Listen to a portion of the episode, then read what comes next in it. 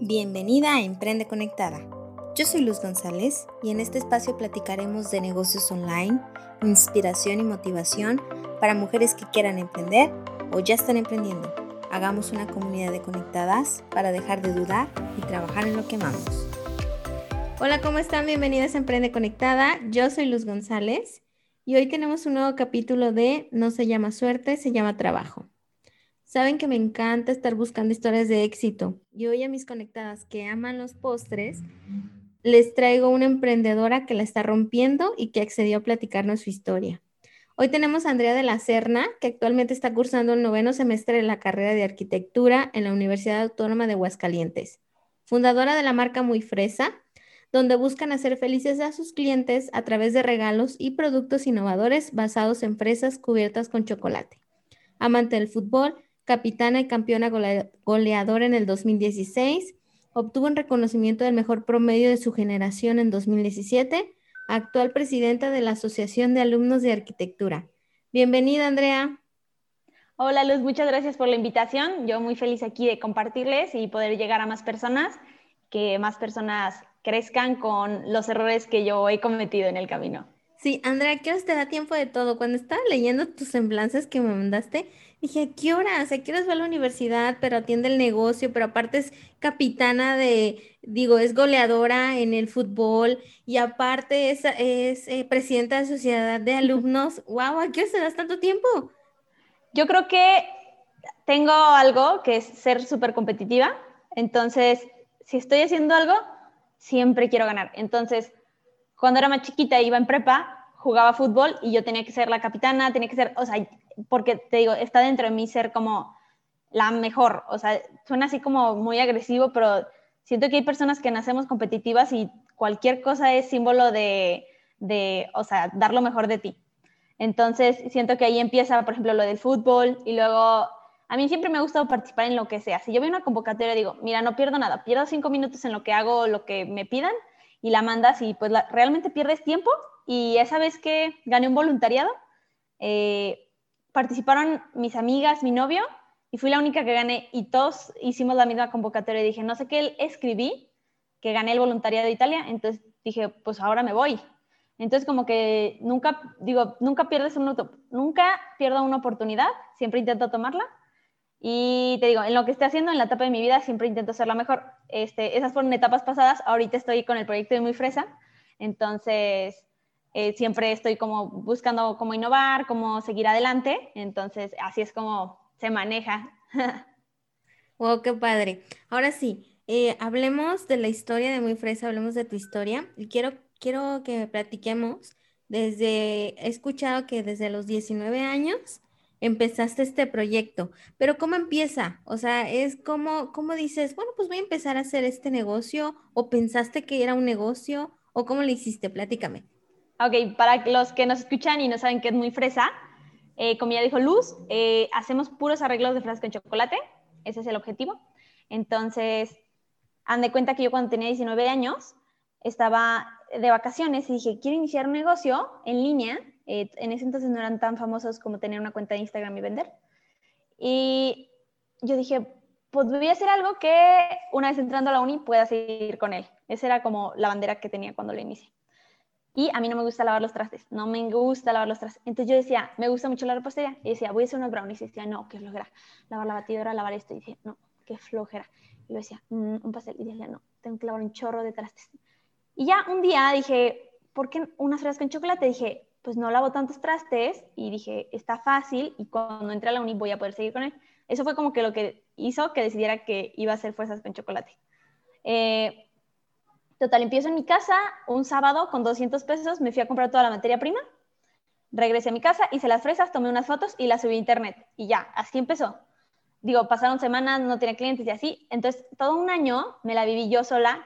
Eh, yo iba por la fresa, yo por el chocolate, o sea, me fui yo toda organizando todo.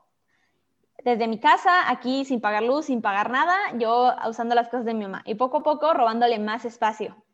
Entonces, total, cuando llevo un año con el proyecto de Muy Fresa, me, ya había crecido el, este Muy Fresa, entonces entre la universidad y Muy Fresa ya estaba difícil eh, hacer las dos cosas al mismo tiempo. Entonces es ahí cuando decido eh, decirle a mi tía que si no me ayudaba a hacer fresas, a mi mamá también, y mientras yo estaba en la universidad en la mañana, cuando regresaba yo les seguía ayudando.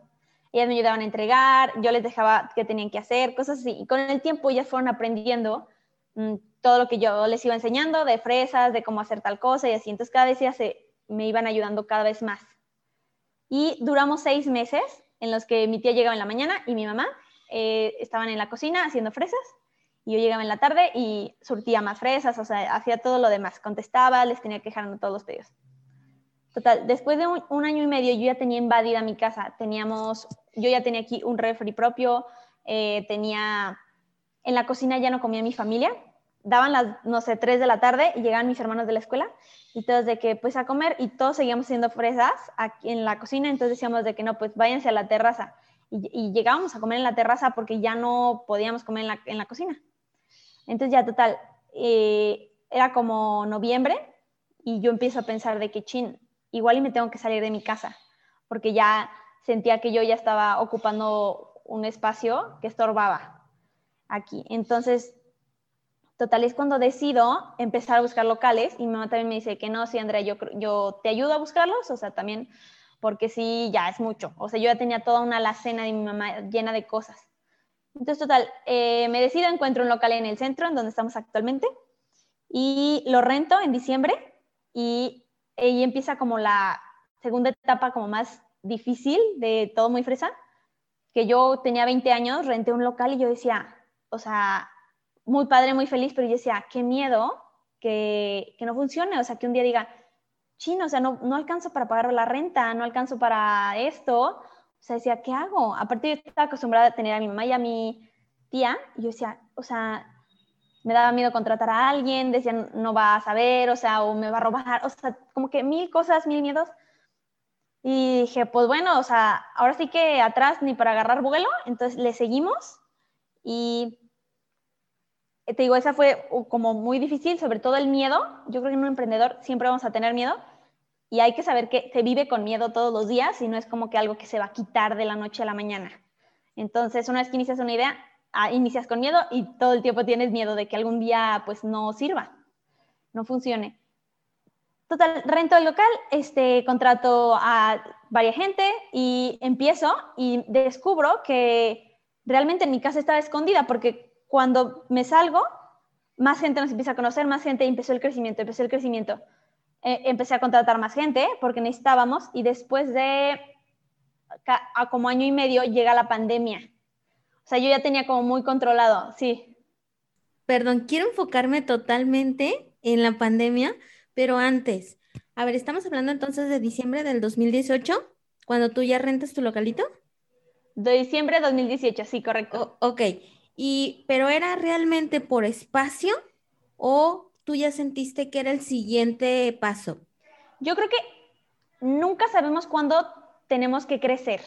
Es algo que nos dicen mucho de que, ay, ¿cómo sabes cuándo te sales de tu casa?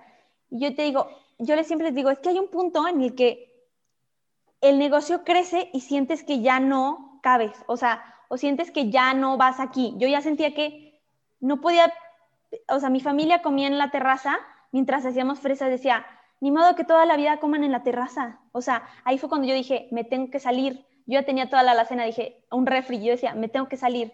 O sea, nunca crezcan más de lo que les demanda su negocio. Hasta que se los demande, crezcan, porque si no es como, no, si no, no les va a servir. Eh, siempre hagan que crezcan conforme crezca su, su idea de negocio. Oye, ¿y en los clientes? O sea, tú ya tenías clientes, tú empezaste supongo que con tus clientes que tú conocías a tu alrededor. Sí, con amigas, amigos, ajá. Exacto, exacto. Y después, o sea, en el momento que tú dices, me voy a cambiar, ya tenías clientes recurrentes, ya te contactaban por redes sociales, ya tenías una base de clientes. Más o menos, ¿cómo estabas ahí? Sobre clientes, eh, hacía todo a mano. Entonces, eh, por ejemplo, la base de clientes no la, tengo, no la tenía, pero sí había gente que me compraba recurrentemente. Entonces, yo siempre que me hacían más de un pedido, como que yo después les empezaba a dar descuento y como que les gustaba, entonces seguían pidiendo, por ejemplo. También algo que nos, me ayudaba mucho en ese entonces era que cada que yo entregaba un arreglo, en el momento que se lo daba, le decía, si subes una, historia, te voy a dar 10% de descuento en tu próxima compra. Entonces, como que se iban y a veces sí subían la historia y cuando la subían yo decía, mm, perfecto, perfecto, porque así es como yo sentía que me daba a conocer más. Tus testimonios. Entonces, en el 2018 dices, venga, eh, con miedo, todas conectadas, están escuchando Andrea, todas empezamos con miedo. Y Andrea lo que está diciendo es, a ver, no te imagines que ya cuando vas a emprender ya vas a tener el negocio súper grande, el, renta, el local rentado, una, una este, apariencia hermosa. No, o sea, se empieza desde chiquito, desde tu cocina, ¿no, Andrea? Sí, sí, claro. Todos los negocios iniciaron así. Exacto. Y Andrea, ok, ahora se viene la pandemia. En el, bueno, tenías 2018, 2019, ¿te posicionaste? Eh, sí, nos posicionamos y en 2019 empezamos un proyecto nos pedían mucho a nosotros eh, las fresas para eventos, que fuéramos al evento a hacérselas. Y era imposible porque teníamos que llevar olla, refrigerador, o sea, teníamos que llevar muchas cosas. Llegamos a ir, pero era cargar demasiado, sobre todo los refris, cargarlos, pues son pesadísimos. Entonces, es ahí cuando dijimos, no, pues hay que hacer un food truck que podamos mover fácilmente.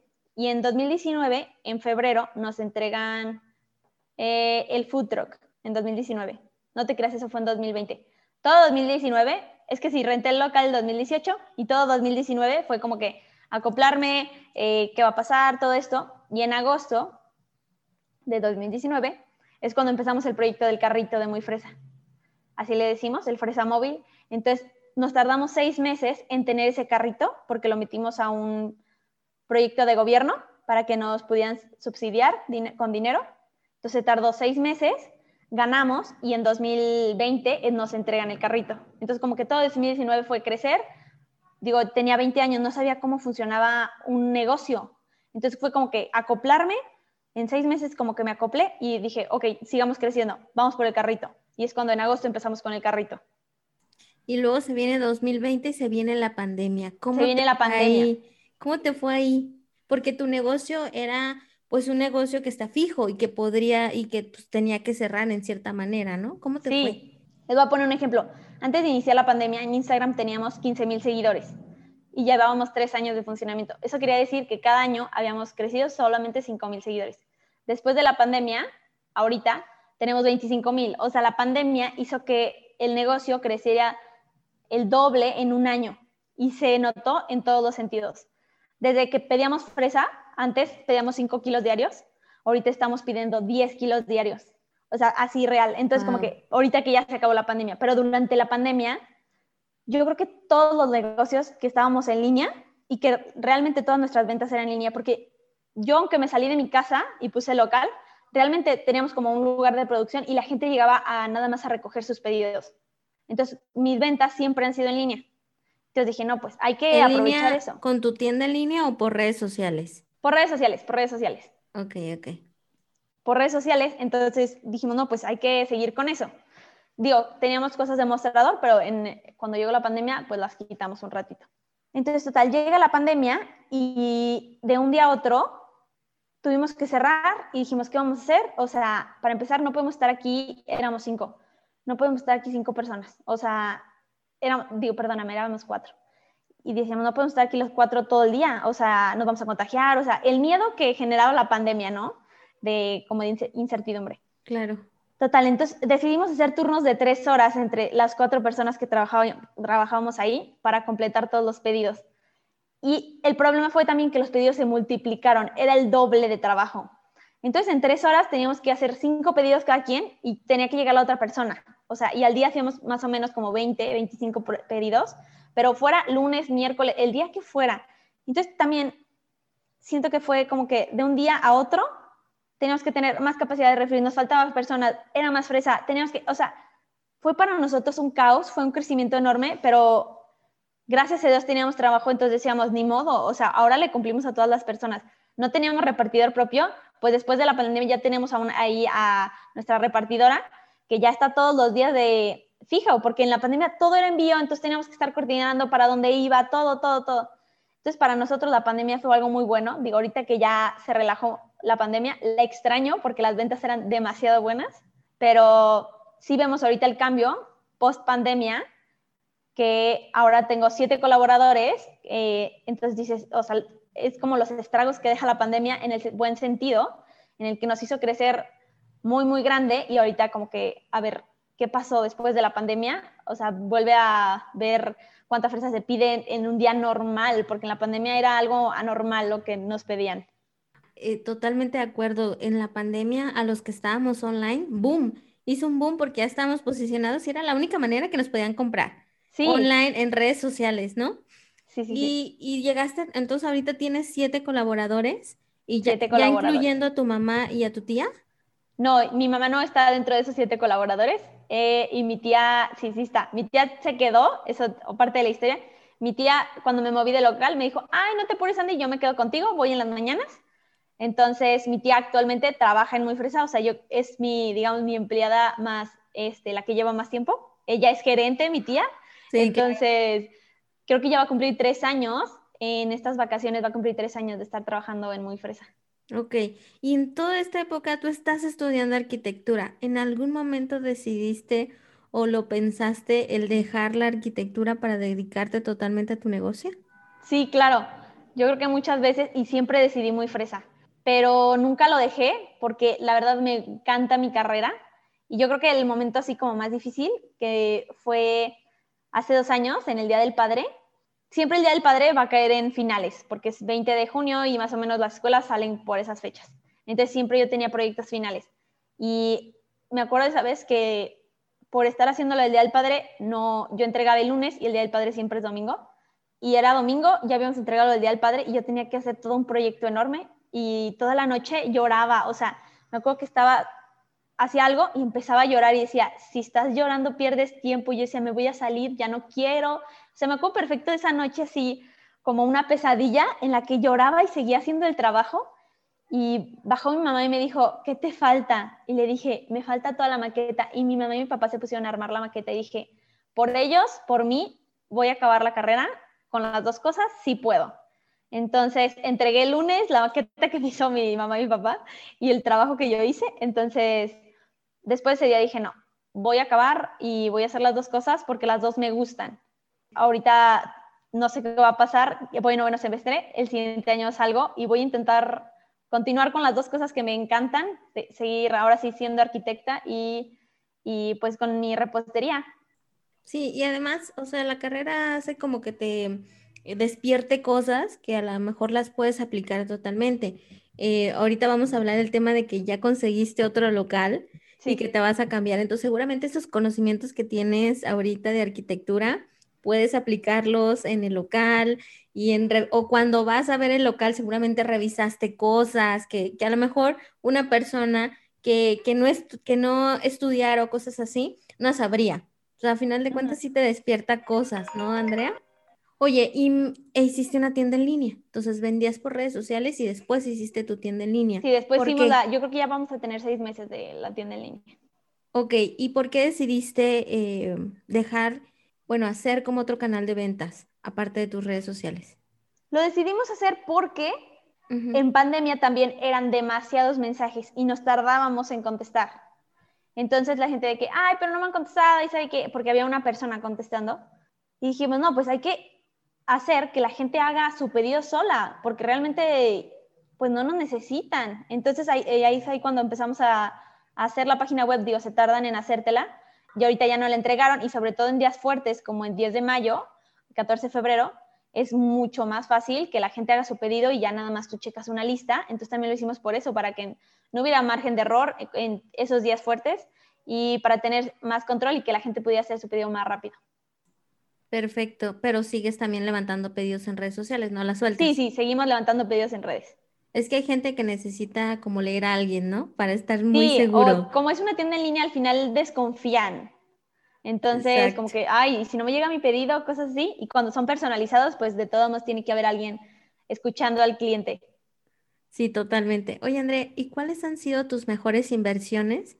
Que ahorita si te pones a ver todo tu negocio, como cuál ha sido la mejor inversión que has hecho? O las mejores?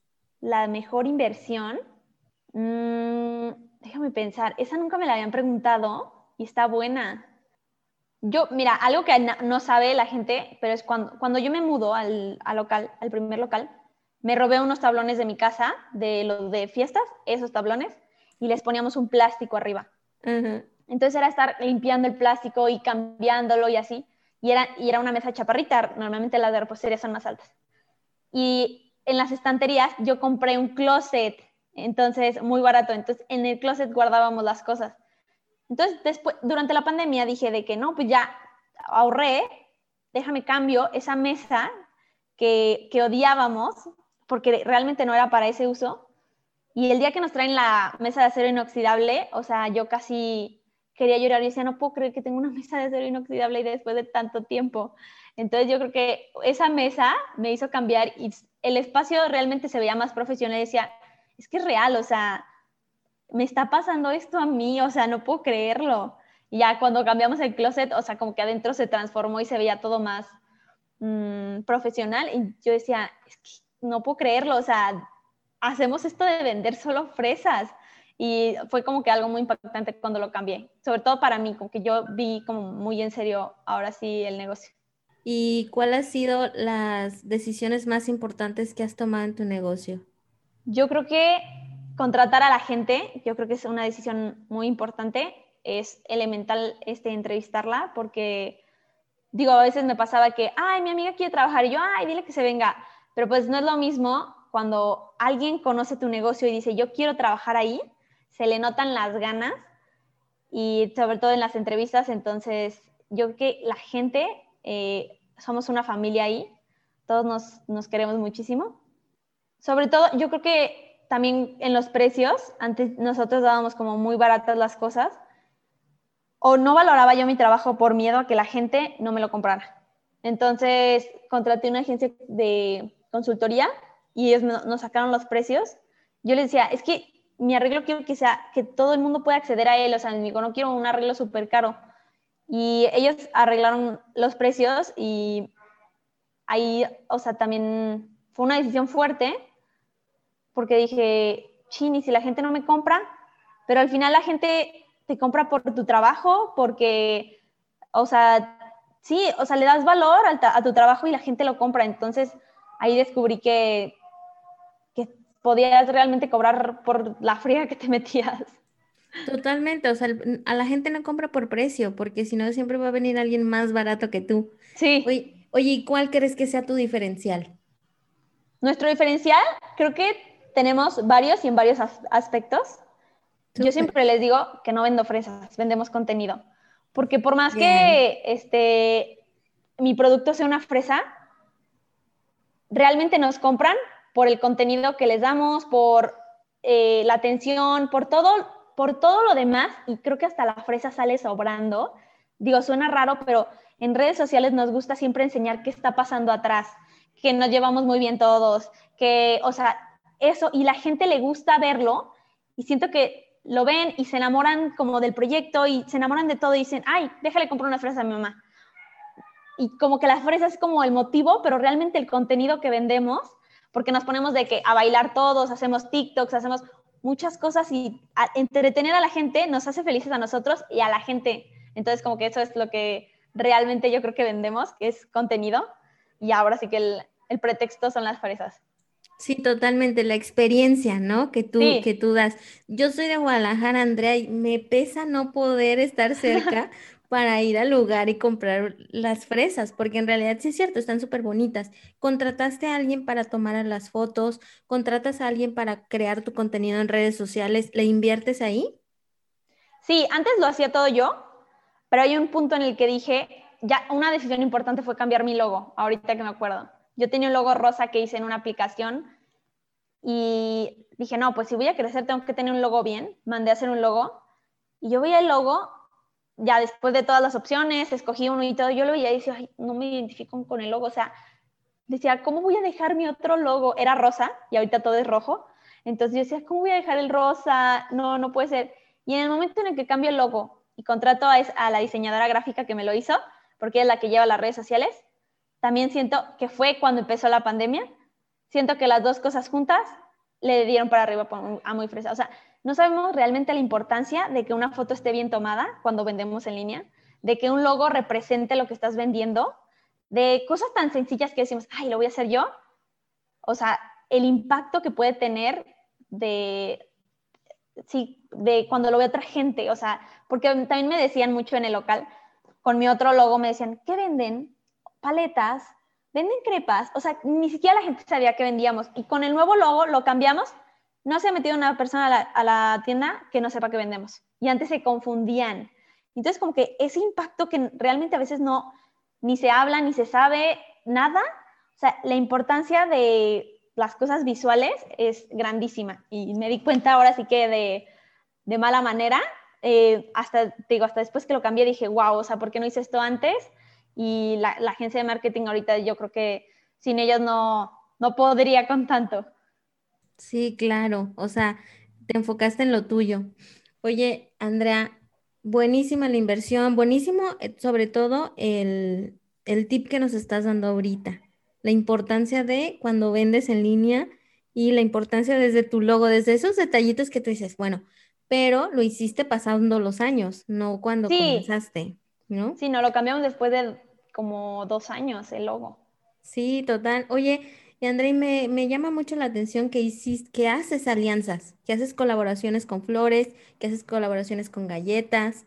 ¿Cómo surgió esas crear alianzas y ya nada más no vender fresas, sino que para, supongo que son para temporadas altas, el hacer alianzas con otros emprendedores para generar un producto más innovador.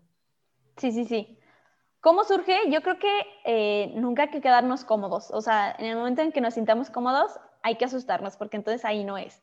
O sea, siempre hay que estar retándonos y buscando ese miedo que debemos de tener todos los días por estar haciendo algo que no sabemos si va a pegar o no, pero que al final si le pegas te va a ir muy bien. Entonces, fue eso de que yo dije, bueno, o sea, vendo fresas y todo, pero pues hay que meterle más, hay que ver qué hacemos, con qué lo complementamos y sobre todo en días fuertes es cuando hacemos más alianzas con otras personas y me gusta mucho porque conoces a más gente y es padrísimo. Y hacemos alianzas sobre todo con gente que su público sea igual al de nosotros. Hay que ser como, son cosas que, por ejemplo, la agencia de marketing me ha dicho, a ver, o sea, si vendes postres, únete con alguien que venga otro postre porque su público y tu público son iguales, entonces la venta va a ser buena. Eso es muy importante, yo creo que cuando buscas una alianza. Y, y que sí, que sea igual a la marca, o sea, que se parezca no como un competidor, pero sino como algo que le vaya a sumar. Entonces sí hay que buscar bien cuando haces una alianza. Ok. ¿Y qué fue lo que aprendiste ya de trabajar en una alianza? A, organizarnos, porque estamos acostumbrados a organizar ahora sí que tu arreglo, tu parte y entregarlo al cliente.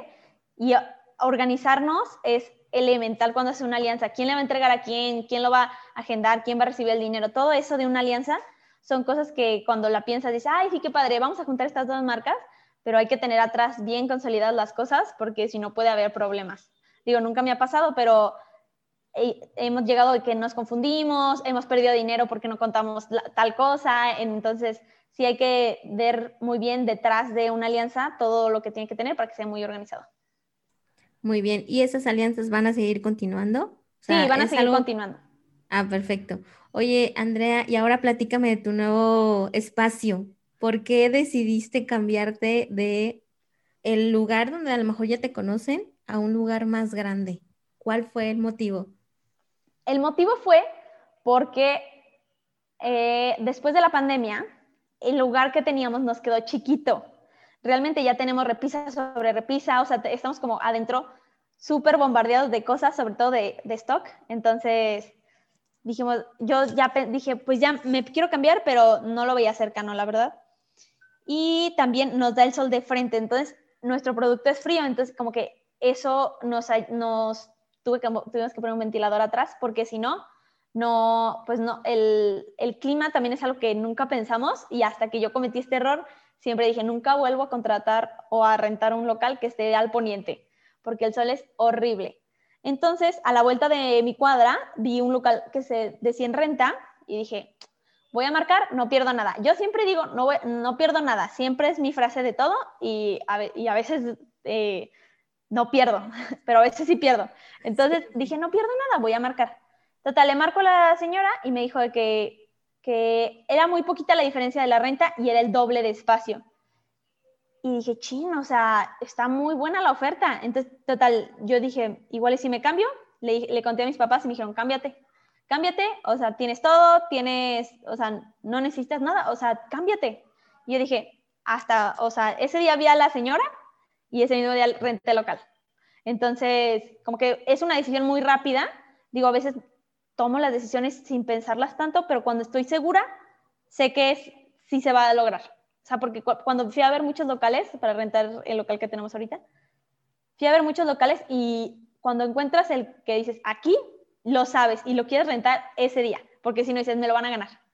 Entonces, esa vez, cuando ahorita que renté el nuevo local, digo, apenas nos vamos a cambiar, vi a la señora, vi el local, me lo enseñaron y dije, aquí es. O sea, yo entré y con mi mirada de arquitecto vi el lugar, el lugar remodelado y dije, es aquí. O sea, me tengo que cambiar, e, estaba fresco, todo, todo, todo, y dije, me voy a cambiar. Entonces estamos ahorita en esa remodelación para podernos cambiar. ¿Tuviste algún miedo o que se te vino a la mente o cómo dominas, cómo dominas esos miedos, Andrea? Esos miedos a contratar más gente, a de que si no se vende, a rentar un lugar más grande, a hacer una inversión, a hacer una alianza, a contratar una agencia de marketing, o sea, ¿Cómo, realmente dominas esos miedos? Porque tú me dijiste, los miedos no se van. Y totalmente, nunca se van. Y siempre viene un miedo más grande. Sí. ¿Cómo los manejas? Yo creo que para los miedos, a ver, un negocio nunca va a crecer si primero nosotros no crecemos como persona. Entonces, el muy fresa que era hace tres años, yo no podía haber rentado el local que acabo de rentar porque yo no, yo como persona no estaba lista para ese local. Entonces creo que para vencer los miedos hay que nosotros estudiar. El estudio, siempre digo, nunca está de más.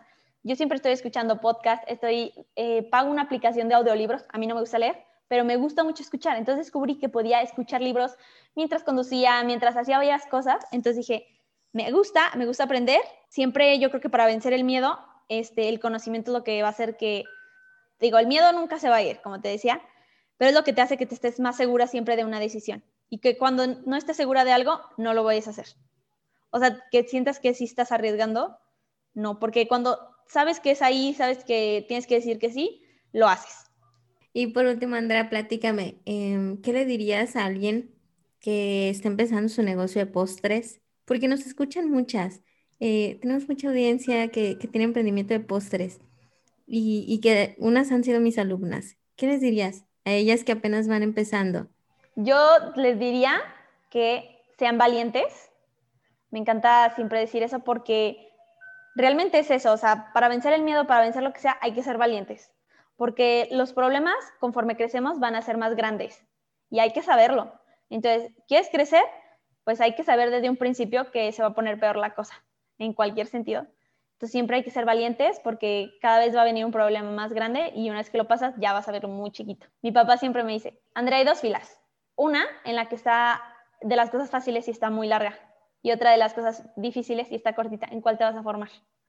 Y esa cosa me reta, me reta y digo, en la cortita, vámonos.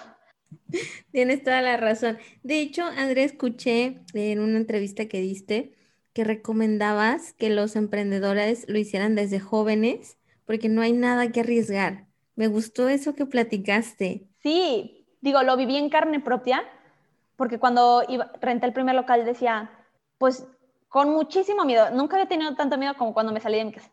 Este, decía, pues no, realmente no tenía nada que perder, o sea, me regresaba a mi casa.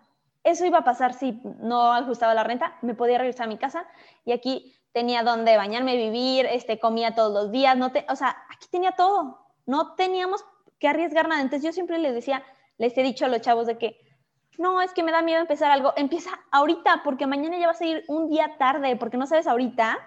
Es Andrea, 19 años, que no hubiera empezado ese sábado yo no estaría aquí ahorita hablando contigo, Luz. Entonces siempre les digo de que empiecen, empiecen con lo que sea, compren una cosa, súbanlo aunque la foto no esté buena, pero empiecen, porque no saben hasta dónde los va a llevar y siempre continúen, porque también me ha pasado mucha gente que empieza y lo deja y no, es como que no importa que sea difícil, síguele, no importa que no, ahorita no estés vendiendo, síguele, o sea, algún, en algún punto va a pegar. Totalmente, constancia, constancia. Sí, y veo que tienes un equipo, no que te soporta, sino en tu negocio, sino tus papás, o sea, un equipo que realmente te soporta como psicológicamente, ¿no? Para esos días que estás súper grave. Sí. Y, qué te pasa. E, esa red de apoyo es muy buena. Sí, yo creo que también los emprendedores no podemos crecer si no tenemos, estamos bien emocionalmente.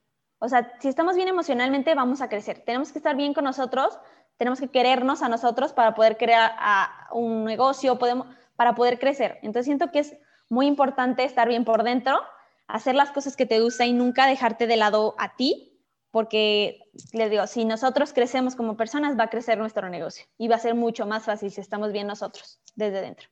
De acuerdo. Y acompañado de alguien más, ¿no? Me hablas mucho de tu papá. Supongo que tu papá es tu pilar. Sí, sí, sí. Mi familia en general, mi mamá siempre ha sido así, mi mano derecha es muy fresa. Si necesito algo, ella siempre me va a ayudar, siempre. Mi mamá está muy, muy dentro de muy fresa. Mi papá está muy fuera, me dejan hacer lo que sea. Mis papás nunca me tuvieron, nunca me dijeron, ¿por qué haces eso? O sea, si nosotros te damos dinero, porque nada, nada, nunca me dijeron que no, a nada y en ningún sentido. Mis papás siempre han sido muy, muy tranquilos. Yo les, me podía ir, este, no sé, una semana dormirme con una amiga y me dejaban. O sea, siempre han sido súper tranquilos y siento que eso es algo que también me ha ayudado mucho, que mi familia no me frena, porque he conocido a varias gente que, no, mi mamá no me quiere llevar a, a, las materias primas. Y, ok, hay de dos. O que tú digas, me vale, yo me voy a ir caminando aunque haga media hora, porque realmente, sí, pues estar, eh, tu familia también es tu apoyo y si no estás bien con tu familia, tu emprendimiento no puede crecer al 100, no puede estar al 100 porque no estás tú al 100, porque sabes que hay alguien que no le gusta lo que estás haciendo. Entonces, mi familia es elemental. Y ahorita que hablas de mi papá, yo lo tengo así como que quiero ser como él, en el sentido de que mi papá son cinco hermanos. Mi papá fue el único de esos cinco hermanos que acabó la carrera. Mi papá le da empleo a dos de mis tíos y yo le doy a mi tía. Entonces siento que estoy como siguiendo los pasos de mi papá, de, o sea, superarte como persona, que no importa dónde nazcas o qué estés haciendo, siempre puedes superarte y llegar a más. Entonces como que siempre tengo le voy, digo, algún día le voy a devolver a mi papá todo lo que nos ha dado a mí y a mi familia. Me encanta, me encanta. Con esto cerramos porque no creo que haya más, más que hablar, Andrea. Eh, me encanta el tema de cómo eh, admiras a tu familia. Me fascina. Muchísimas gracias, Andrea. Dime dónde encontramos a Muy Fresa, cómo te podemos seguir, los que nos están escuchando en Aguascalientes, cómo pueden comprarte. Eh, bueno, para los que no sean Aguascalientes, nos pueden seguir en Instagram como muy.fresa.ags, en nuestra página web muyfresa.com, en Facebook también muyfresa. Eh, en, igual en, los, en Instagram aparece el número y el correo para colaboraciones y para poder hacer un pedido, ahí viene todo. Y los de que son Aguascalientes, aquí, de aquí de Aguascalientes, perdón, estamos actualmente en Alarcón 113 en el centro de la ciudad, nos vamos a cambiar a, Emiliano Zapata, a esa calle. Ahorita no me sé el número del local, pero apenas. Sí, total. De todos modos, miren, sigan en Instagram y seguro Andrea va a hacer algo espectacular para anunciarnos el nuevo, el nuevo lugar.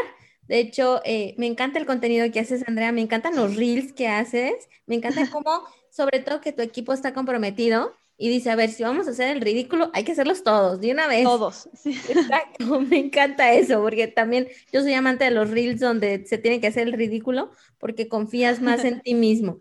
Y me encanta. Muchísimas gracias, Andrea, por tu tiempo. Estuvo buenísimo. Emprendedoras, hoy se aprendió muchísimo y sobre todo que nunca hay edad, porque ahorita estás dando conferencias, o sea, Andrea está dando conferencias de emprendimiento para eh, el IMEF, que es como centros universitarios. Entonces, prácticamente le está diciendo cómo emprender a chavos de su misma edad.